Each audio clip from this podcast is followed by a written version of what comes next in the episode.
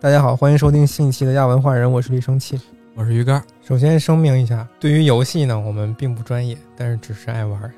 所以我们这接下来说的关于游戏的一些评论，如果大家有一些不同的想法，也可以在评论区告诉我们。呃，那我们今天这期节目呢，聊一款回合策略类游戏，确切的说呢，是一个七部大系列当中的一部，那就是大名鼎鼎的《魔法门之英雄无敌三》，七部大系列还有哪些啊？这是英雄无敌三嘛，还嗯有一二三四五六七哦啊。哦，这么个七部，，对呀、当然我个人习惯的就是把它直接叫做《英雄无敌三》，嗯，或者直接省略一点就叫《英雄无敌》。嗯为什么？呢？因为它这一部其实是《魔法文之英雄无敌》系列的一个巅峰，你觉得三其实是最能代表他们的？对，就相当于是《红色警戒》哪一共和国部之辉最经典？就《共和国之辉》嘛，啊这啊这哪儿这一部？你这是国人自创，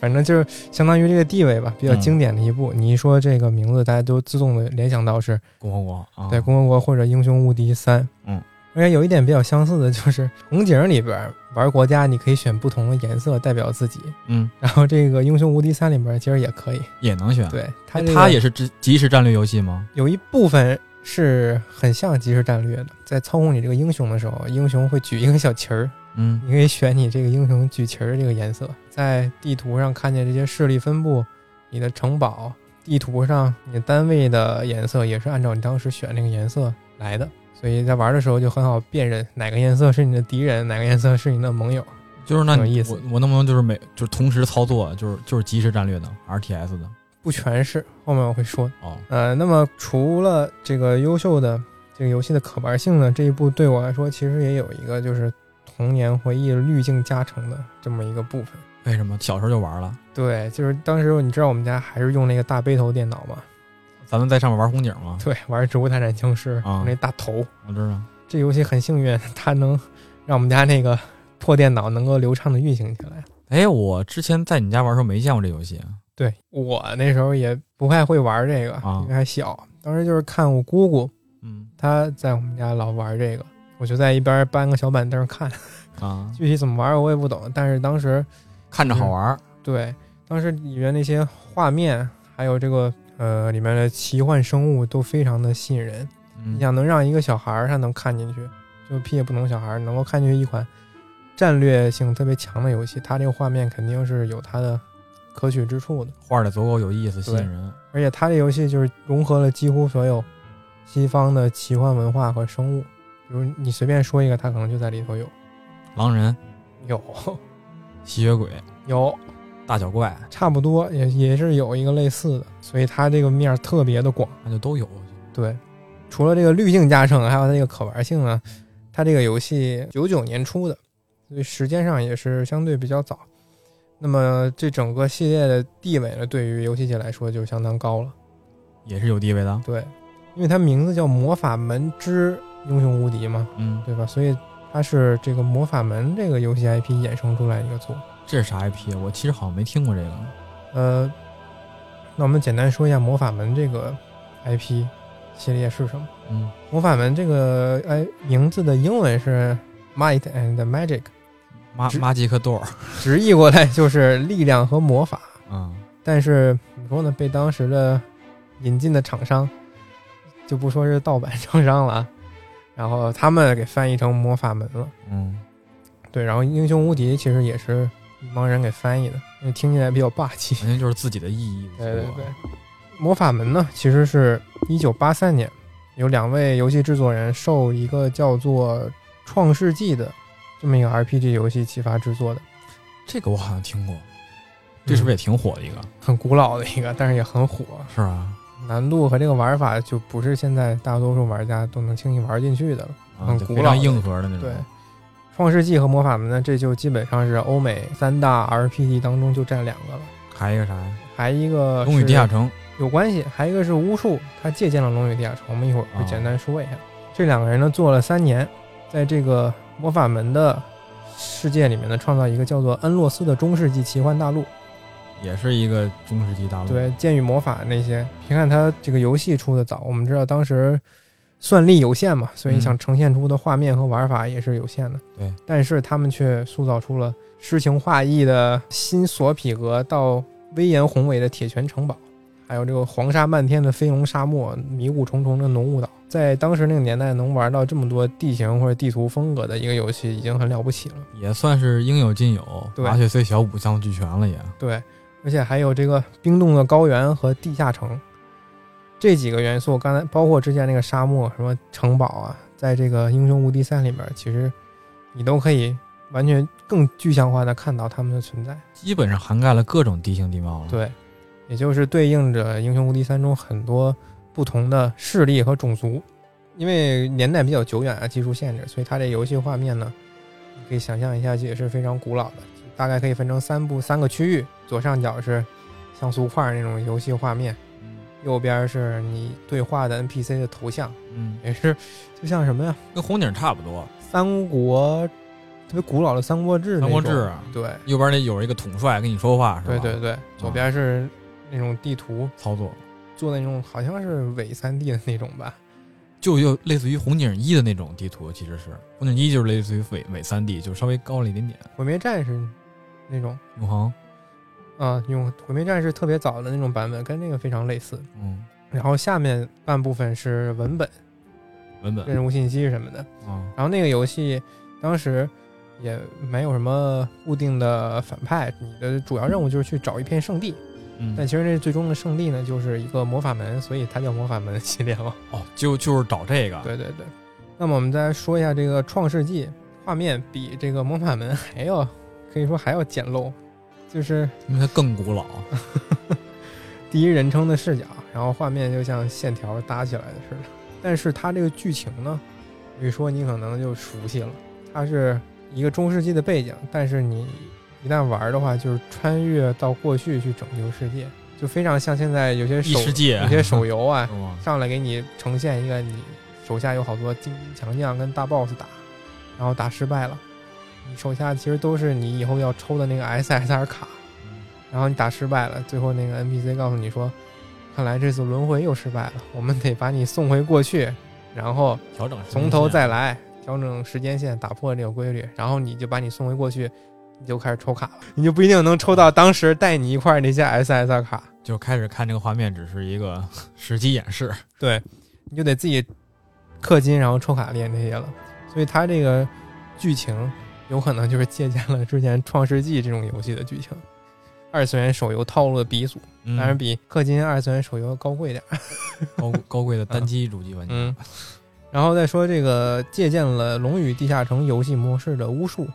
它是八一年在苹果电脑上推出来的，好家伙，八一年，而且还是苹果电脑，八一年的苹果电脑，对，也是大脑袋那种。啊，也是大壳了。这个游戏呢，你是要操纵一个队伍，就像现在动画片儿里异世界那种，你要有个奶妈、坦克什么的这种，嗯，需要好几个人，你要操纵一个队伍。呃而且这个游戏非常的难度非常高，就像现在魂系列受苦似的。巧的是，这种游戏虽然难，而且但是就是很多人爱玩，爱玩儿，哎，对就是觉得这游戏性强，所以能能挑战自己。适合抖 M 玩我这种我有那游戏个大学舍友，就在别人的安利下买了《魂三》，嗯，然后可能从大一一直到现在吧，就五六年了吧。 他可能就玩了那一回，然后就再也没玩过了，也没真的退款，就一直在库里待着。我玩了魂一，嗯，太古老了， 我也懒得去跟他一你退我进了，我然后我就直接开修改器了。哦，哦我就一刀死吧你， 过一下这剧没情意什么思，的你这个都要被唾弃。让我看看剧情之类的。哎，还有那什么嘛，叫什么来着？人王，啊，对，人王，人王你，人王我玩了了，吗？人王我玩的第一部，那个对吧是在 PS 四上，PS 四上就没法作弊了， 就只能一刀一刀砍过去了。，对啊，但是人王可以刷等级，你多死几次或者你多刷一些小一些小怪，你等级高了，你砍那个 BOSS 更碾压容易一也是点。碾过去的。但是一开始那个 BOSS 真是新新手劝退啊，我打史莱姆，我打一万年，我能不能 过吧？能不能把我等级升上去吧？在《勇者斗恶龙》里是可以的，在《人王》里吧，就第一个 BOSS 怨灵鬼，我打了得五十次吧，气死我了。有有一次就差了最后一口血，嗯，然后我妈叫我吃饭了，我说行，然后我死了，就不能回应，就得打完完对，事儿。就分心了嘛，很嗯，难。但是最后练了一会儿级， 毕竟都五十多次了，我就把小怪杀了好多好多遍了，我终于给砍过去了。我也说大哥你可算过去了， 别打我们 了。呃，说回来这些古老的游戏，他们这三样游戏，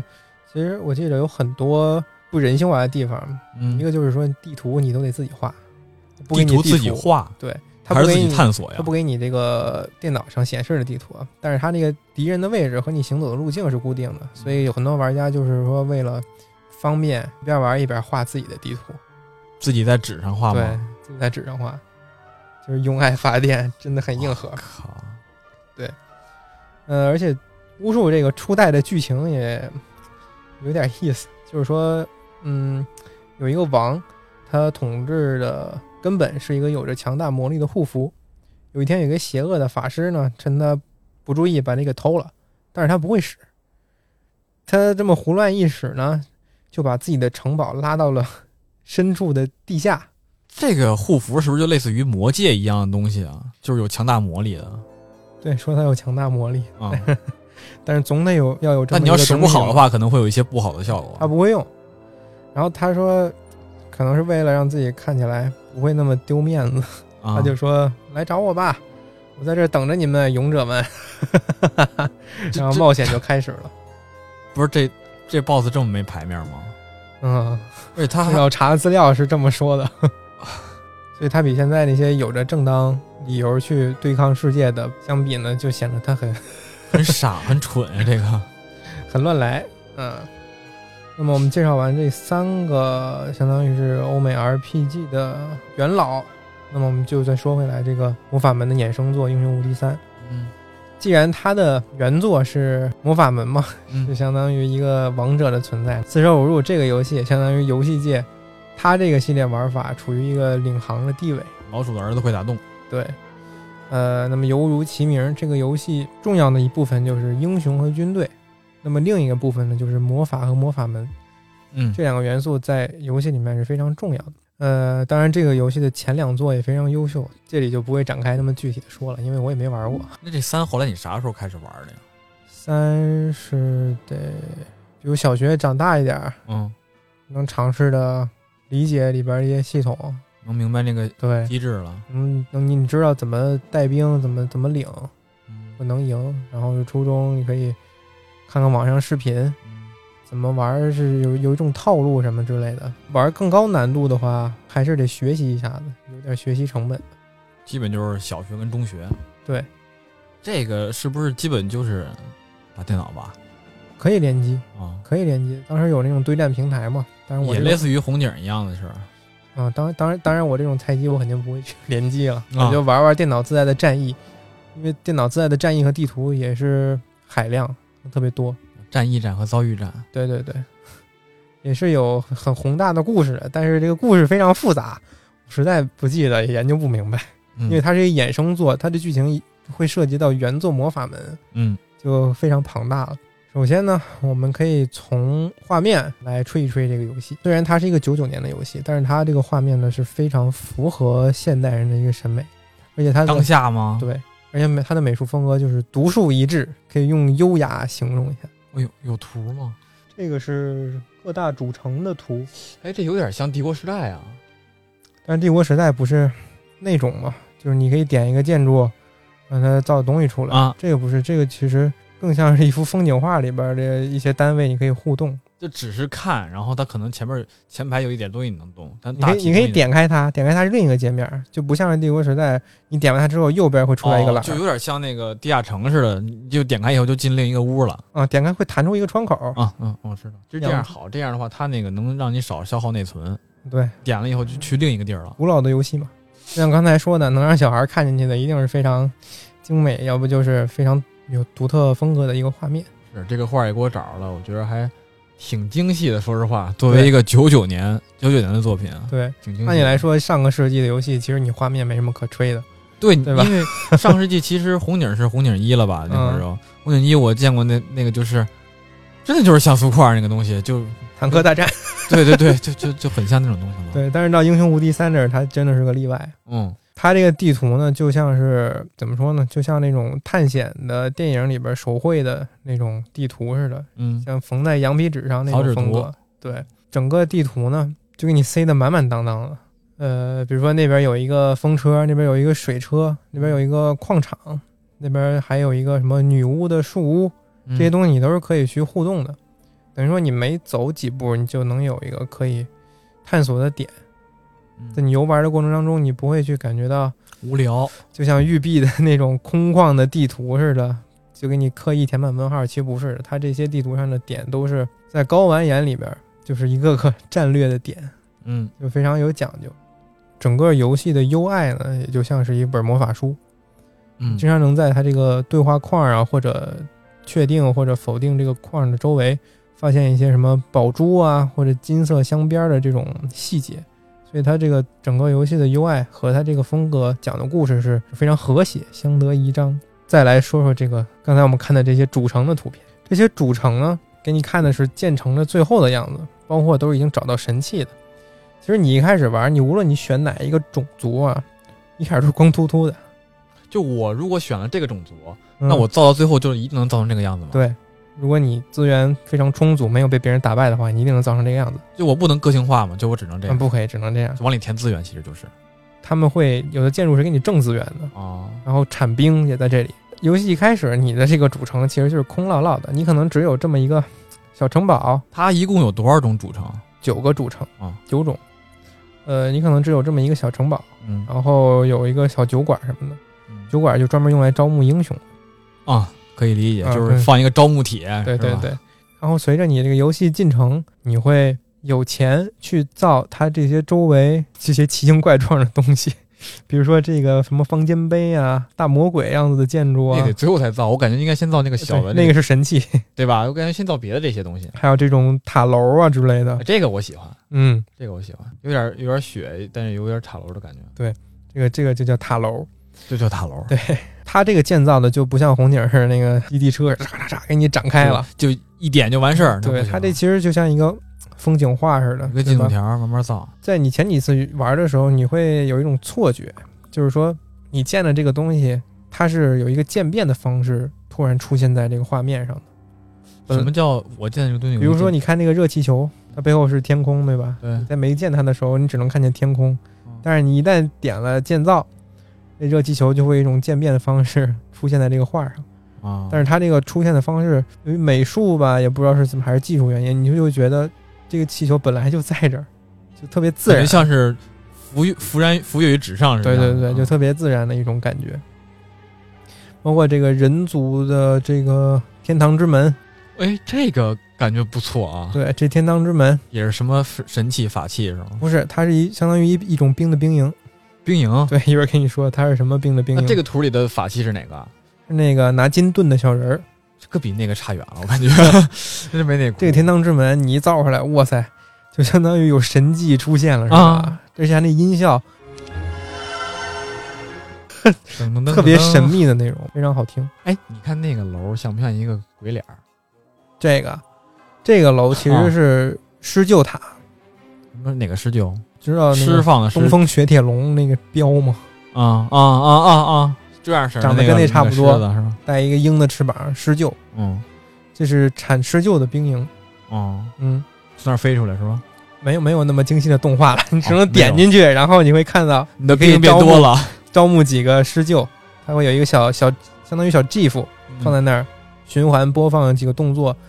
有怪物的什么攻击动作、嗯防御动作、受伤动作，就这几个动作，然后会出现每出现在每个兵营的你这个招募画面上，让你能看着动态一点。刚才说到这个有什么天堂之门嘛，呃，这个什么小金人啊，我给大家没有玩过的这个同学啊，可以大概捋一下他们这些主城的风格。嗯，刚才说有人族，其实不准确，就是说这个势力叫城堡。这个势力叫城堡，对，城堡它是什么建筑风格呢？大家可以想象一下，就是人类中世纪那种发展科技水平能建出来的东西。就是这个是吧？对，就是这小个。小木屋，嗯，然后有小有有大的就是砖砖石城堡，对对，就是这种东西。这个其实有点像原先那个呃 QQ 有一个网页游戏就叫文明，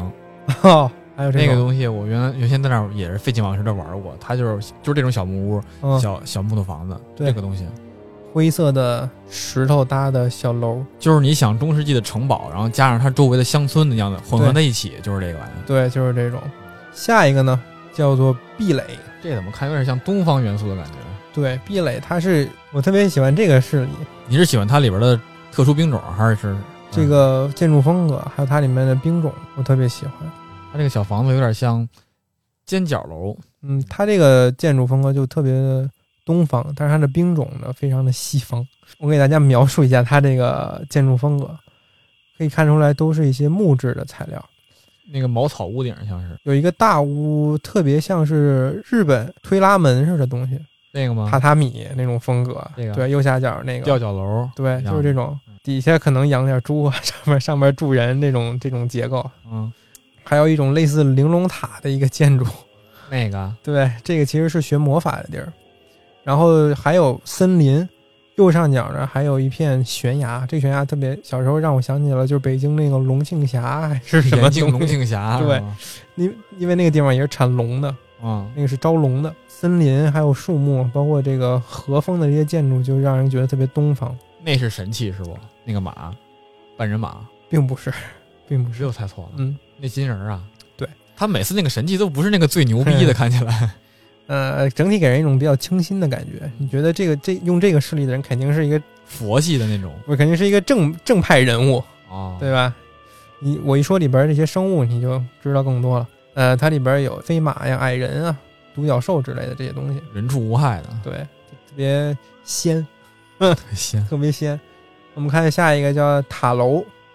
刚才你说比较中意的这个嘛，嗯对，你觉得它是一个怎么样的一个势力？我觉得它又有这种类似于教堂式的建筑，你看，比如左边这个圆圆屋顶那种教堂式的建嗯筑，然后又有这个普通的一些小的，这应该是石头屋，这是石头做的嗯，小房子，还有一些特别奇怪的建筑，比如这个，这个，那是这学个类似于魔法的，哎，这个有点类似于就是那个火箭发射场对对啊感对，觉，哦很像像苏联那火箭，尤其是这个旁边那个就特别像那个红堡上面的东西，嗯嗯，对吧？就是整整体的一些设，哎，还有这个克里姆林宫那个设计，对，它很多的元素融合的特别多，我觉得挺棒的。苏式，然后又下着雪，很让人对，联它想到背景是苏联，对，它背景是雪山嘛，对吧？ 对。对，它这个组成其实就是一些魔法生物，全是魔法 生物。嗯，居多。嗯然后怎么说呢，给人一种高不可攀的感觉，啊，你看那儿要还，高贵的魔法生物都是。因为在一个静谧雪山，可能就是对一个隐居山、隐居雪山的一些高玩。 高玩。对，当然里边生物还包括以后这些组成所有生物，我们一会儿再单说。有非常优秀的他们动作设计和美术设计。嗯，嗯下一个是地狱，这一看就够红，有点像那个 MC 就是那个里边那地狱。整个就是一个红色色调的风格，就是到处充斥着火焰，充斥着惨叫声。比如你进主城就会听到这种非常刺耳的敲击啊，我的叫声，或者嚎叫的声音，整个主城的这个主题音乐就是这种风格的，让你觉得非常的阴暗、残忍。包括你看它这个主城楼上，看好像有这个黑色烟雾的东西，那个其实也是一个能建的东西。这一片你建出来之后，它是会就相当于什么呀？我记得是相当于红警裂缝产生器似的，让别人看不见是能吗？就是能屏蔽一些信息，对手得不到。你看可能中中间记那错个了主楼是一个很高，就很很类似于就是黑魔法那种黑对黑主楼，就是地狱就是这个样子。对。然后这旁边这几个就有点像王座一样的东西。对，那边是一个大大大教堂，底下这个有点像有点像圣索菲亚教堂那个小、嗯小圆屋顶，是吧嗯，里面全产的全都是地狱生物。那个就像十八层地狱的那个对老鼠，它每个里边风格都挺多的，对，然后下一个也是一个风格非常鲜明的一个，哎非常。鲜嗯明。这个色儿一看就像进了对墓园哈，对，它这个主城叫墓园，可以想象出来，它主要就是产吸血鬼、僵尸那种的。这挺酷。它为什么放个方尖碑呢？我是没想明白。嗯，房间杯是产什么的来着？记不住了。这个主城的基调就是阴暗灰色的，嗯，随处你可以发现有这种鲜血的元素在里面我觉得它里边唯一一个奇幻的东西就是这个方尖碑上顶了一个倒倒金字塔，啊。对这种不符合物理 学定律的哎这种我就东喜欢西这，种东西。嗯。然后下一个是地下城，刚嗯才在介绍那个游戏的时候，魔法门那个游戏的时候，就说、 里面会地下城这就比较草率，那怎么跟个蒙古包似的那个东西？就那个小房子，啊。这个地下城呢，大家可以想象一下，就是说地底人，你觉得他应该长什么样？我首先它得是地下，它有一些不平的这些地面，它得有对一些溶洞这些东西。地底不可缺的一种，除了地底人，还有一种元素就是蘑菇。地图上也会看见到处都是蘑菇， 蘑菇比如人，这儿， 那是蘑菇这啊，儿，对，这都是蘑 那是菇，蘑菇， 我以为那是房子那呢。都是蘑菇。还有一些地下城呢，住的就是一些比较残忍或者奇形怪状的生物。我觉得矮人应该住在地下城才对，恰恰相反，矮人住在刚才那个啊一看就比较正派的那里头好嘛。奇怪，啊，嗯，然后下一个叫据点儿，有点像沙漠戈壁里边的那么一个小小堡垒。呃，据点儿就比较狂野了，这建筑风格。他们这个图上来看呢，就好像住在这个大山的边儿上，然后是用骨头搭建起来的一些小房子。还有一些像象牙塔一样的 东西，对，呃，感觉是饱经风霜的一些建筑，会有很多这种大尖牙嗯，滋出来的那种东西，确实对应里面的生物也非常的狂野。基本都是特别像用野生的那些牙、骨头这些东西做的。对下一个叫要塞，其实有很多主张，你光听名字，你完全想象不到它是一个怎样风格的东西。 得先描述一下，对其实这个有点像像一个热带雨林里边那么一个地儿，一对个神秘的像要塞。玛雅文化似的，因为映入眼帘就是一个类似于类似于这个玛雅金字塔的一个对存在。它那是它的出兵的或者是国会一样的地方，你能告诉我这是特别什么吗核？心。这个掉散的东西是什么东西吗？右下角那个长得像变态食人花一样的东西，就是他们组成的神器。这个东西你知道，我第一眼看着就像一个呃一个红鼻子的米老鼠，然后它的耳朵是一个大花儿。然后它的肚子是一个花盆儿，然后脚下全都是、嗯嗯脚下全都是一些触手，就对这么一个诡异的东西。这是他们的神器。然后要塞整个建筑风格就是在雨林里嘛，他们的建筑会依树而建，有的干脆就是在树上掏了一个洞，或者是在水上、对荷叶上，地下是一片沼泽。边上这些有点像那个宝藏的元素一样的东西。对，而且你一进主城，你会感觉到有一股滤镜式的东西，那个就是城中飘散的毒素。瘴气、对，里面的怪物有的会用毒，就很很烦人的一种招数。毒毒魔、毒气、毒气生物。对，然后最后一个叫元素城，元素城是在《英雄无敌三：死亡阴影》新加的一个相当于 DLC 种族吧。这跟你刚才喜欢那个比较像，感觉这个画面我给大家说一下，就像泰姬陵那种建筑，啊、你是说最左下角那个吧？对，圆的，然后又捏出来一个尖儿，哼，把这个泰姬陵的颜色呢染成绿色和金色，大概就是这个主城的样子。有点田园风光的样子，还小桥流水的。但是你想想，它为什么叫元素城呢？就是因为这个城里边产出的都是各种元素生物，元素什怪么水、火、气、风这种东西都在你看它那这里产出。那个有点像战车工厂， 对对吧？呃，在泰姬陵形似泰姬陵的这个建筑边上呢，其实就更像一个大花园儿，嗯然后天空中飘散着类似极光的东西。啊，极光对对，但其实那个是飘的是法国国旗的极光， 是吧？那个应该是他们的神器，叫什么什么彩虹，好像是。批人这是他们的保神奇保佑他们这块的地儿。嗯，我觉得左上角那个比较酷。呃，那个是变凤凰球凤凰巢，像长得像核爆一样的东西对立在那儿， 那个是产凤凰的，特别厉害。我们大概说了一下这个主城的模样，我们先现在来先说一下它这个游戏的音乐，也不光是它这个比较长的那种 BGM，它很多音效呢，就有一种魔音贯耳的这种魔性程度，那一定得找找这音乐啊。你就觉得这个音乐用在这儿就非常的合适。比如说你在游戏中探索的时候，你到了这个伐木场、矿场、水车，你到伐木场的时候，你会你点击它，你会听到这个锯木头的声音。咔哧咔哧咔对哧你，到了矿场，就是挖矿的那个当当叮当当的叮声音当。，你点到水车呢，就是哗啦啦，对，就是这种声音。然后包括比如说你占领了一个给能给你收益的地方，嗯，点到之后，它会有一段比较激昂的音乐。嗯，然后你遇到怪物的时候，也会有一段比较紧张刺激的音乐。然后你如果你遇到一些倒霉的事儿呢，或者士气下降，就是一种。当然，最好玩的还是就是兵种，他们走路的时候的脚步声也是不一样。比如说踩地的那个声音吗？对，比如说城堡，就是人类有一种兵种叫剑士。剑士呢，他身上穿的东西装备并不多，也不沉，顶多是一个金属的帽子，拿一把铁剑。然后他的走路声呢，就是当当当这哗种。啦哗啦的。对，，他的有一个升级的兵种叫做十字军，它升级是群体升级吗？还是就它一个呀？这个兵种可以全体升级为十字军。那升级成十字军之后，它这个装扮就立马就全都变了，样貌就变了。它全身就是密不透风的一个盔甲，拿着这个金属的大剑，走起路来就是哐啷哐啷的，啊，就金属相撞的那种声音。是对，包括射箭，不同的这个虽然有很多种用箭的这个单位，但是他们每个兵种射箭的这个声音、拉弦的声音都是不一样的。是因为他们这个剑的威力是不一样的吗。也有这方面原因。嗯比如有一个矮人的那个城，有一个单位叫木精灵，他用的弓拉出来是呃这种声儿。啊，就啊因为木头被变形的那种事儿。，对，而还有一个单位叫什么幻影精灵，或者这个木精灵升级之后，他的弓变厉害了，他这个声儿又是一种，就做的非常的细。那确实挺细的。嗯，这些兵呢被击败之后的这个叫什么呀？受伤的声音，每个兵种也是不一样的。呃，我需要支援。比如说你打了一个豺狼人。他死了可能就是野兽的低吼，嗯，你要打一个矮人呢，他就是相当于比较低沉的人类的那种怒吼，就、呃、就就死了。豺狼人可能就是呃，就一声野兽的低吼就死了。反 嗯，正每个都不一样，非常的有特色，也很有记忆点。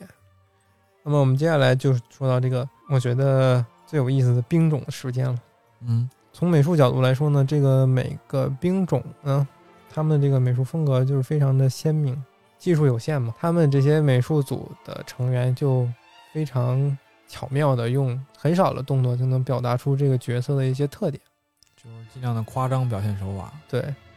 当时小时候模仿这些兵种的动作也是非常有意思一件事情。你还模仿过呢？对，你模仿过啥呀？呃，你像墓园儿有一个角色叫骷髅兵儿。行尸，丧尸，那个兵种 就是像《行尸走肉》里边那种丧尸似的。你可能是玩《植物大僵尸》玩多了，想模仿那 个。那里边行尸走路的样子特别滑稽，因为他有一条腿是没耷有拉没有没有脚的，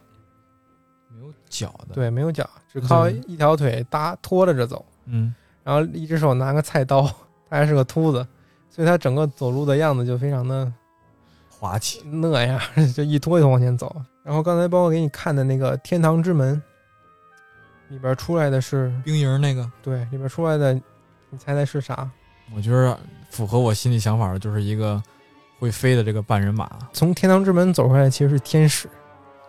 就是说你在游游戏里边可以招天使做兵为你打仗。啊，火箭飞行兵儿。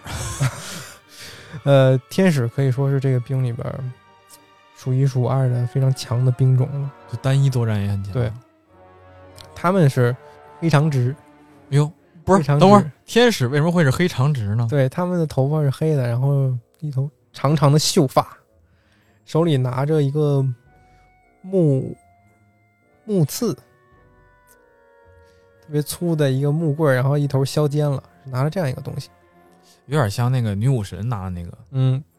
他们这些天使升级之后为大天使，大天使呢就是更帅了一点儿，然后黑 长帅，不再是黑长直了，而是一头卷发，棕色的卷发，那没意思然后了大胡子就长起来了。啊，天不是使天使男的，男的，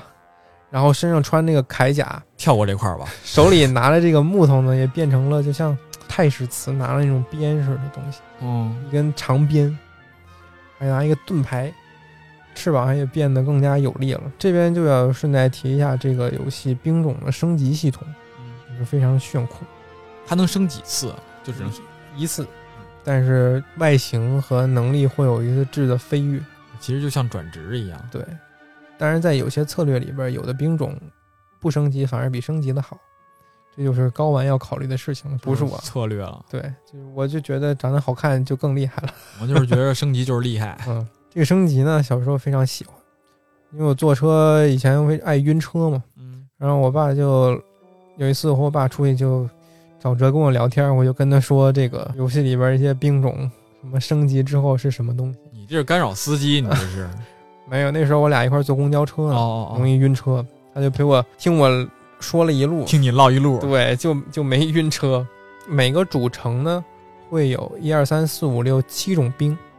七种，对，这七种兵呢，一级是它最每一最种弱的，每一种是不是都应该是固定存在的？比如说，就有一种小兵，有一种法师，就这样的。对，一级兵是每个主城最弱的，然后嗯七级兵是最强的。刚才说了，天使就相当于七级兵的存在，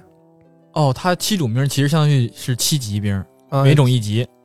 对，嗯一个强强弱的排序，不是嗯说真的等级的有一哦二三四五六七级。城堡这个城呢，七种兵分别是枪兵、弓箭手、狮鹫、剑士、僧侣、骑士和天使，就非常中世纪城堡啊、哦，是那个有有人类的那个，嗯非常的中世纪。那么枪兵呢，给它升级之后，就他就拿了一个那个朗基努斯之枪拿了一个像咱们中国叫钺吧，啊、钺那种东西，又又有枪头又有斧头，嗯，对，是那种东西。然后弓箭手就变成神射手，狮鹫变成皇家狮鹫，他们身上的装备和颜色都会变。狮嗯鹫原来是黄色，啊有点透着绿那种，然后升级之后，皇家狮鹫变成灰色的了，灰的，对，非常的酷。骑士一开始身上就是光秃秃的嘛，一升级就是就是轻甲骑士，就看不见脸了，就是重甲骑兵，连 马你都看不见脸了。就马也是那种对，欧洲重重装骑兵那种，马都给他糊上糊上铠甲，对腿上也盖上甲，就是这种。然后你嗯走路就是那种沉甸甸的金属碰撞的声音，就很需有要气势。慢慢就在那儿咚咚咚的往前走就行了。你最喜欢那个塔楼，不是说是魔法魔法主城吗？嗯，他们里面就有一些魔法生物，呃，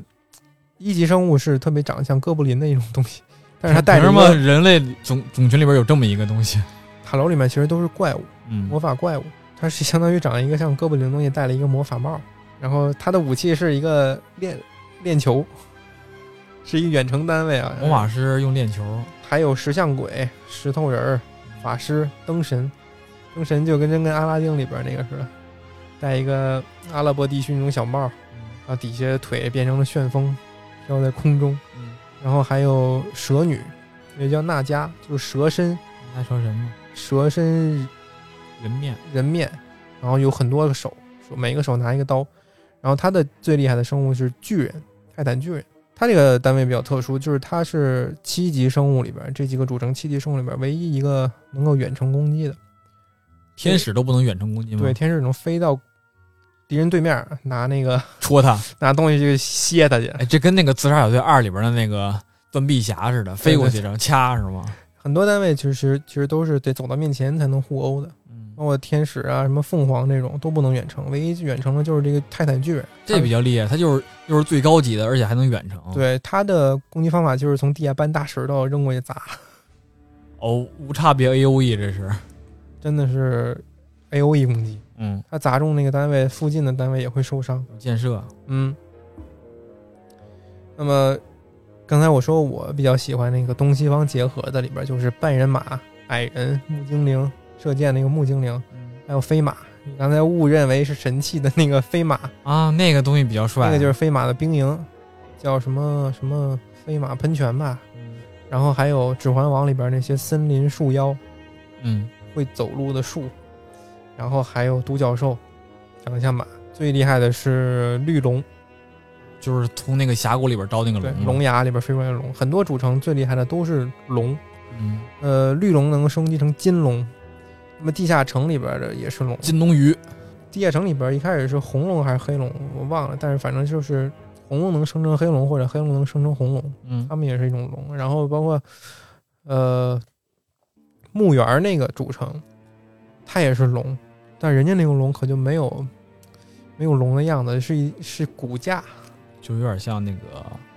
叫丧尸暴龙兽，对，，是古龙，人家叫古龙，古龙升级之后叫鬼龙，幽灵龙了，就是就没有实体形。态了吗？你看它那个样子，就是打摸不着、打不打不透的那种那种构造，这有点牛逼啊呀，但是在数据方面，该是什么样还是什么样， 只是长得特别好看。还有一个我比较喜欢的一个势力就是那要塞了，嗯刚才你说比较掉散的那个神奇的势力，啊，嗯，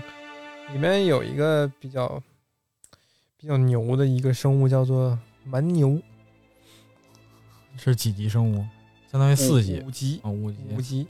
它这有一个技能就是说叫瞪谁谁死，有一定几率，它一发动这个，对面就会死很多单位。秒杀是吗？对，秒杀。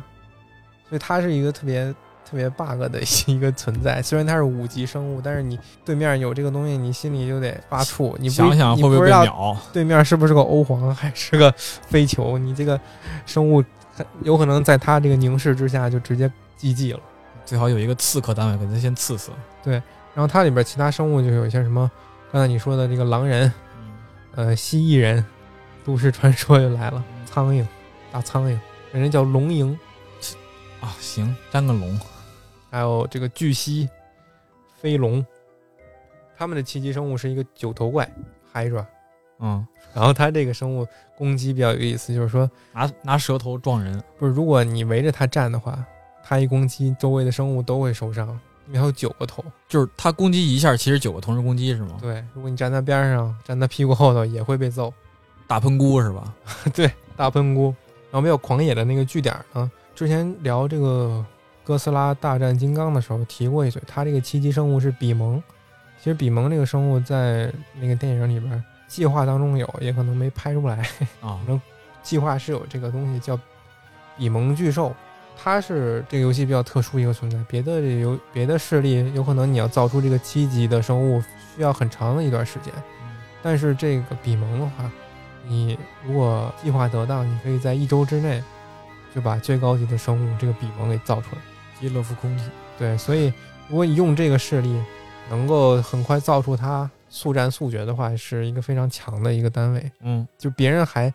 四五级的时候，你已经有个七级七的级生物速，推。对，就直接碾压对方。那真的要面对这种这种单位的话，那怎么打呀？他他七级一下造那么快，他你难就道没有跟弱点他吗？拖时间啊，那他直接给我撵了怎么办？这怎么拖下来那呀、你嗯运气不好了，知道吗？或者你抢他的资源，让他没有资源哦去供养、建造比蒙的这个兵营出来哦，啊。炸他的作战指挥部，对，然后下一个是地狱，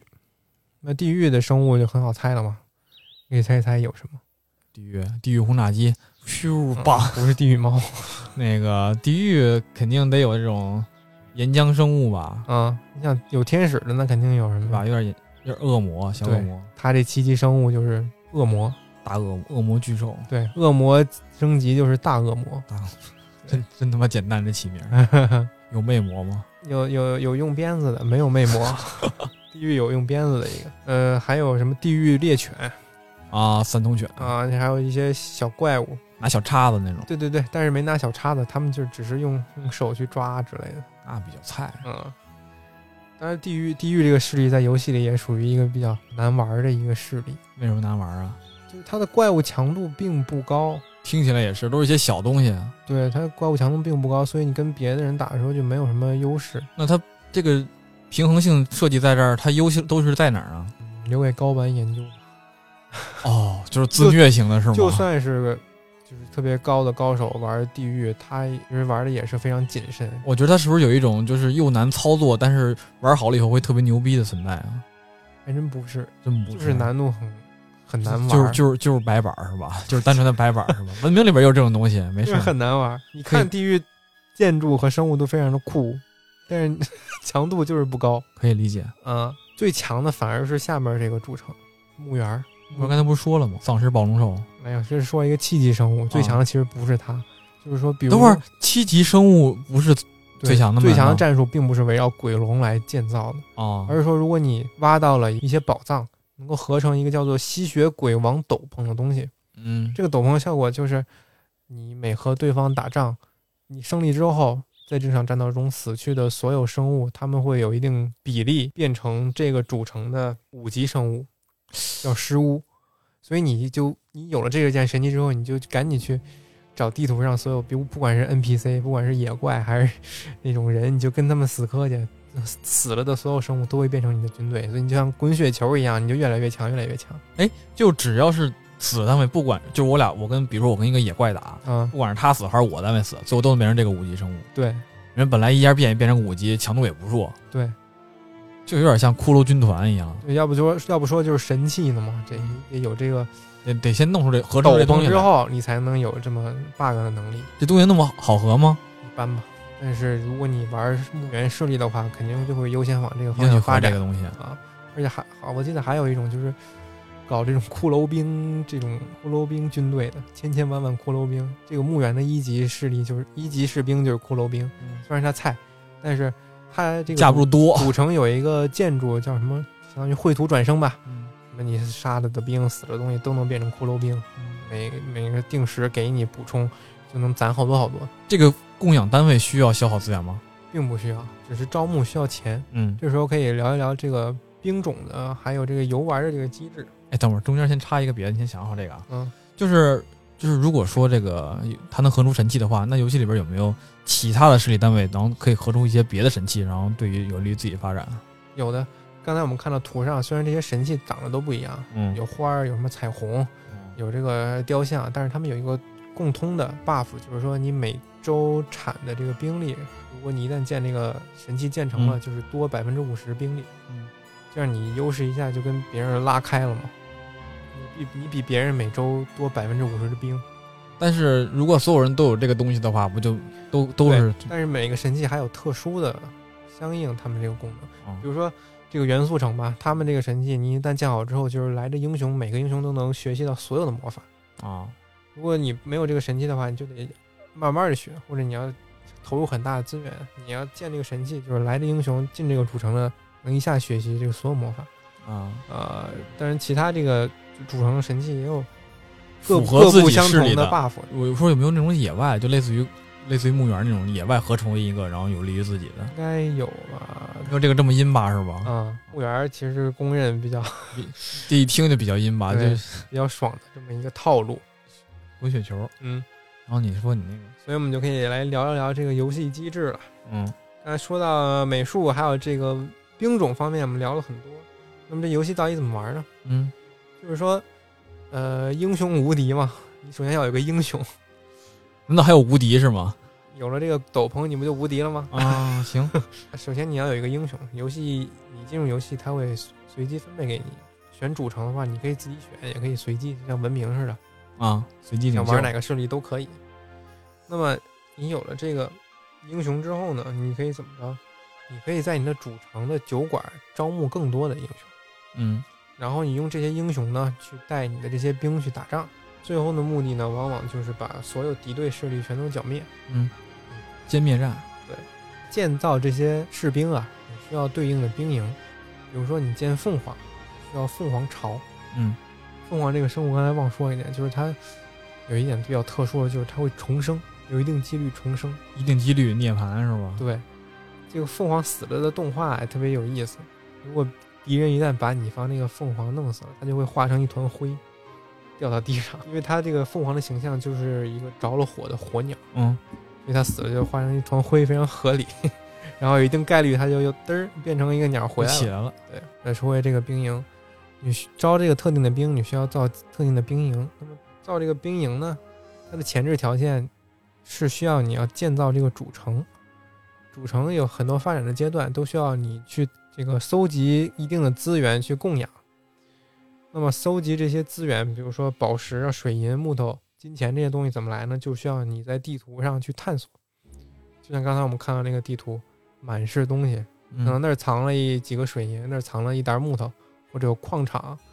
钻石、宝石场、水银场，这些都是资源点，你需要去占为探的那些也是黑雾是吧？战争迷雾。当然，这些资源不可能让你就是随意的口气都探完，这就引出了这个游戏比较重要的一个机制，就是说，你这个游戏是有每天的英雄有行步动数限制的，步数限制，对，相当于是铁力条这种东西，哎走走几步就不能再走了，累了。哎，但如果说啊，它是不是也是回合制啊？对，是回合制的游戏。等于那其实就是相当于体力条嘛。那我嗯如果走到这儿，然后停了以后没有体力在这儿停着不动了，然后我点下一回合了，对，结果黑暗中突然窜出一个敌人给我弄死了，也是有可能的吧？经常发生这种情况。那就跟文明是一样的，嗯就是探路嘛。对，就是探路。当然，他是行军带兵打仗，所以你知道行军，你行进的速度就是取决于你最队伍慢的速队伍度嗯里边儿 走的最慢的那个人的速度。由此就引发了另一个玩家研发出来的这个这个套路，叫做养步。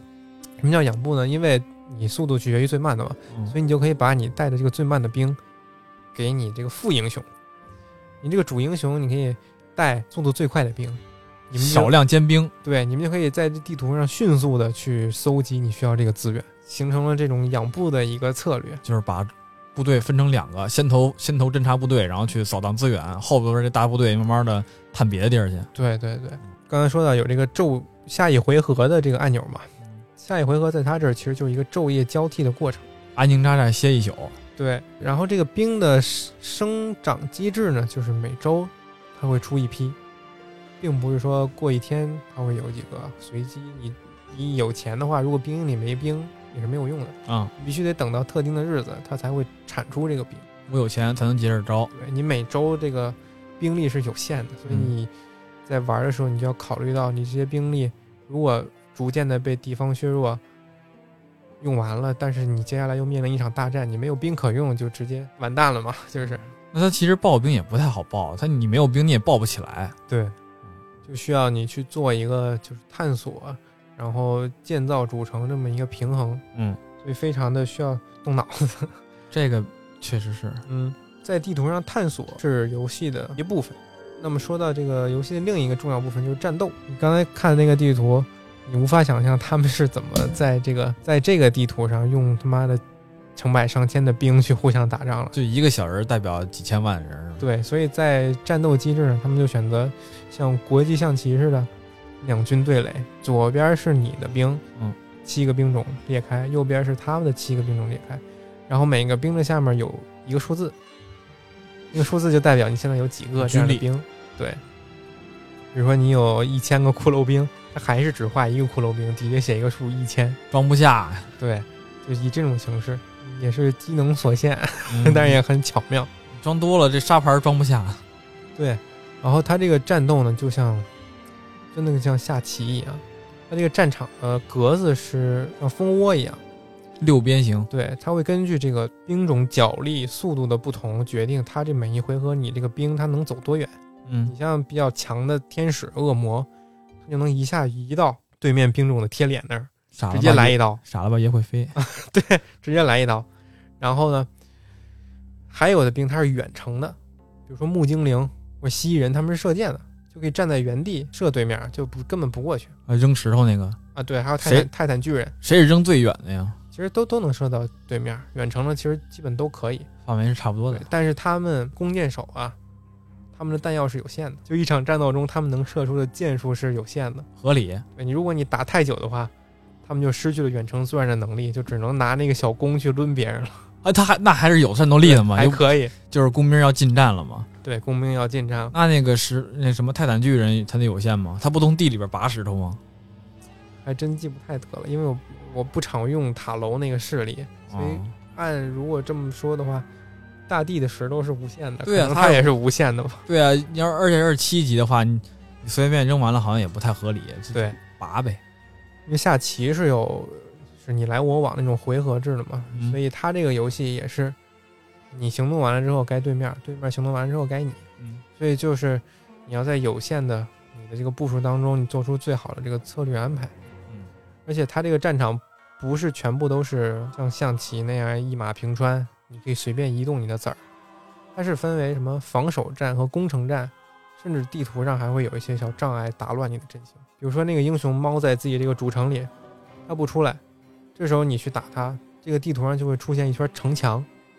城墙底下有类似护城河的东西。比如说这个墓园的主城，你要打的话，这个护城河就是很多木头，不是很多骨头，你一踩这个骨头你就会受伤，有可能你一千个骷髅兵，你一踩这个就变成九百九十五个了。那我是不是就是只能从这个城门这儿进，别的就不能进？对，这意思吧？你攻城的话，英雄会带一个工程车，嗯，工程车会随机的攻击这个城墙的某个位置，嗯最后会打出一个缺口，你的英雄就可以，你的不会飞的英雄啊，嗯，你就可以从这缺口进去，跟这个守城的敌人一起作战。而且你守城的话，还有一个优势就是说，你这个城墙的三个角，然后会有免费给你这个远程兵，他们会在你行动完之后，他们随机射击对方的几个兵，所以攻城战是嘖很容易损失比较大的一场这种战斗。就是防守方他可能会随机在城城墙上杀发出新的怪物来帮助他们防守，是吗？对，那我能不能就是带一堆这个火箭飞行兵过去，然后让他们直接飞进去，把门给我开开，然后我直接开门进去？可以，如果你财力雄厚，你比如说你有七组七级的大天使，嗯就是直接飞过去就碾压、屠杀、平汤啊、就赢了。行，就爆呗。 嗯，而且恶魔的那个传送更夸张，那是瞬移，就根本不需要有非得减损物战理损的这个物理过程定律，你知道吗？城墙根本拦不住，他就能移动到城墙里砍你一刀，要回来。不是那这玩意儿咋防啊？兵力雄厚嘛，只能靠这个。哦，而且就是有有的怪，你去打别人，别人是会反击你的。比如说那个蛇女娜迦啊，比如说那个那个普通的小小矮人吧，他去锤独角兽一下，那独角兽被打了肯定不高兴，啊，独角兽一肯定一低头拿脚挑你一下， 你就其实就是打近战的兵，就是会有反伤。对你会挨揍。但是有的兵种呢就很狗，就它的设定就是不会被反击。比如说鹰身女妖，它的这个设定就是，你让它打谁，它飞过去咬一口，它就飞回来了，你根本够不着它，啊，就很可气，咬打一口就跑。就很多兵种有这种奇奇怪怪的设定，非常有意思。啊感觉恶魔其实也是嘛，砍一刀回来。恶魔我忘了是不是能回来了，但是地狱生物，地狱生物嘛，很拉胯， 嗯，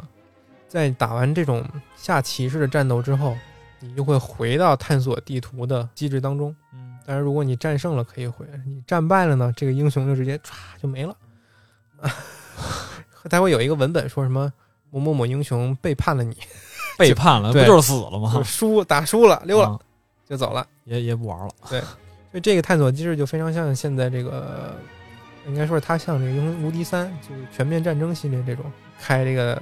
大地图，进入战争的时候，你可以实操这个军队到底该怎么布阵，谁在什么时候去出击，就像之前咱试玩那个全面战争战锤似的。哎，那个游戏我真的是到最后我都没退成。那个游戏当时我花了两百多买了一第一部跟第二部，打的很很很打骨折，五百多原价好像是。然后买了，买了以后就我就一直没玩儿。后来我玩了一下，发现好无聊，不会玩儿。是确实这种全面战争的，就你如果没有这个基础，没有这个情怀的话，你可能就是玩不下去这个游戏。 对，我想去退款，他不让我退。但是《英雄无敌三》就是给你简化了这一个过程，和全面战争相比，你这个在地图上的探索是有惊喜，是有收益的。全嗯，面战争你就可能只是看看这个地形是什么样，或者这个战略位置是怎么样，你去探索的话是没有什么东西可以得的。但所是以咱俩当时还探那个海图，对看那个船嘛，港口，挺无聊的。说实话，但是英雄无敌就是它会有给你一个正反馈，让你有这个动力，你会不知道，你会期待这个战争迷雾里边到底有藏着什么样的惊喜。期待去探索，就是符合了探索的本质嘛。对探索探索嘛，对，有可能你会碰到一个女巫，她会善良的教你你从未学过的魔法；有探有索。有可能你会碰到一个树屋，这个树屋会帮你开很大一圈的战争迷雾，你能看到敌人的动向。嗯，当然，有可能你也会下一个墓室或者宝藏屋，和一些 NP 和一些野怪对战。对战之后，你会得到经验或者宝物。嗯，很多这种宝物啊或者神器，它们都藏在这个地图的犄角旮旯里。有时候你探索也可能直接探到一个野外的兵营，你能招到别的种族的兵。蛮族对，但是不是说那种全是中立的，当然也存在中立的怪，比如说就是这九个主城里面都没有的怪，你可你也可能招上，有什么金人儿、银人儿、铜人儿这种 嗯，中立的野怪，你可以去招，你也可以去招别的主城的这种怪，只要你有钱，我招别的主城怪，我怎么招啊？比如野外的兵营，你是人类组成的话，嗯你走到外面看到一个龙营的巢，这种东西啊，比如说矿场、兵营、野外的，它会边上有一小旗儿，如果没人站的话，这个旗儿是灰色的；如果有玩家势力站，这个旗儿的颜色就变成那个玩家的势力的颜色。 这就跟那个红警里面那个矿矿井似的，你对对对没站说是白的，然后对谁站就是升谁的旗子。就是这个意思，大家领会精神。那还得去保护他呗。我要不保护他，我不就失去这个了吗？他要但一打，你这种东西你没法派兵保护，就是谁赶上就是谁了。不是？那我如果现在用上这个东西了，然后别人发现我现在能招龙族的东西了，那他来打我这个东西怎么办？啊打坏了就呗直接是他的，打不坏，就就又被他占回去了、哦，啊！当然，这个生物也是每周会有一批，不是你随时来随时就有的。占领了一个苏联基地车。呃，在探索的时候，你还有可能遇到就是有一些人，什么好心的农民向你给你点钱，或者你可以选你要钱或者要经验。系统奖励，对，英雄升级之后也是有奖励的，就是你会学到一些奇怪的各种各样的技术，比如说什么理财术、鹰眼术、弹道术等等。弹道术比较好理解，可能就是说你在攻城的时候打的这个炮弹威力更大，嗯让你更更准，更大的几率去突破城墙去去打他们，还有的教你魔法之类的这种东西。还有一个就是说，如果你消灭了一个势力，嗯，你是可以直接去占它的主城的。就是我就占了他基地车了，对，就相当于你把你的工工程师放到他们这个基地车里了，嗯就是你的了。就没有摧毁这一说，啊就是没有没有文明那个烧吧宝贝儿，没有那个，啊，就 都是你的了。对你见不见就随你了。那剑呀，肯定把人家里边那个最牛逼的剑出来用用，对为，我但是所有用时候就是你一旦分散了你的资源，你可能两头都不讨好。啊，啊，你可能要需要精精锐一点嘛。有的这个主城的发展路线跟你的这个发展路线其实是相悖的。还有一种高玩的战略啊，因为他们的英雄每天步数是有限的，所以你是怎么在这个地图上建立一道能够有效防御的一条兵链呢？成为一个圆环，对，就大家是巡逻，你是需要算的非常精准，相对精准一点儿，把你这些兵啊，在能够够到的距离之内，都给它分散开来，就是能相互支援的位置，对，相互支援。一旦哪个位置有敌人来了，你就能迅速的集结你的兵力，运到一个英雄身上，让他跟他打。打完之后呢，比如那边又有谁来了，你再把这个兵力又送到他那儿，这就叫将兵法，你知道吧？就得把将跟兵分开，对吧？谁说谁需要兵的时候，我把兵给他运过去。对，对对，就这种方法。平时将在外去巡逻，当然， 但是这个地图非常的大，而且怎么说呢？你看这个地图上面非常的稀碎，各种小路或者小野怪都会把你这个英雄分开的特别死。而且，为什么叫魔法门呢？因为这个地图就是有传送门存在的，它会有时候会把你传送到一个孤岛的地方或者死路，你就出不去了。我再回来不行吗？对，你就只能原路返回，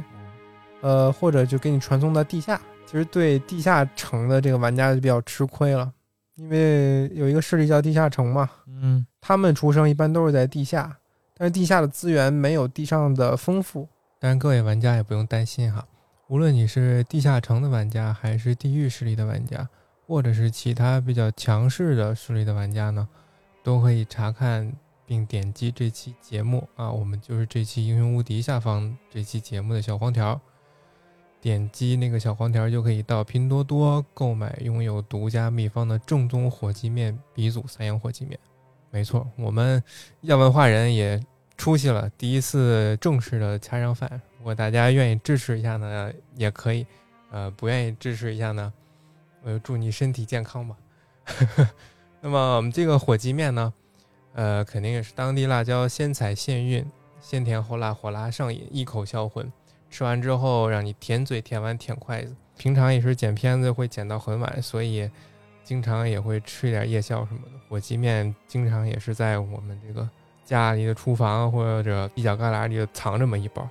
所以我觉得现在如果愿意修仙或者也是馋嘴的话，也可以去拼多多，也就是从我们底下这个链接呢囤上一囤，价格呢比较优惠，因为它原价现在二十五块九，如果从下面这个小黄条进去呢，降价到是二十块钱左右，二十一块九四包。当然，除了辣味儿的火鸡面呢，还有四包装和八包装的黑鸡面和炸酱面，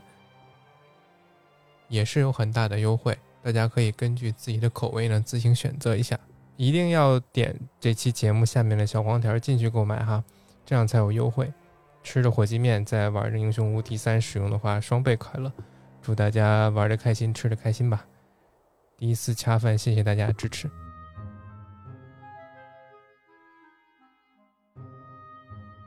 当然，我说这么多，大家也不用觉得这个游戏有多么的硬核，不敢去接触，因为毕竟是当时是个小屁孩儿都能玩的嘛。嗯它这个游戏的难度曲线设计的非常好，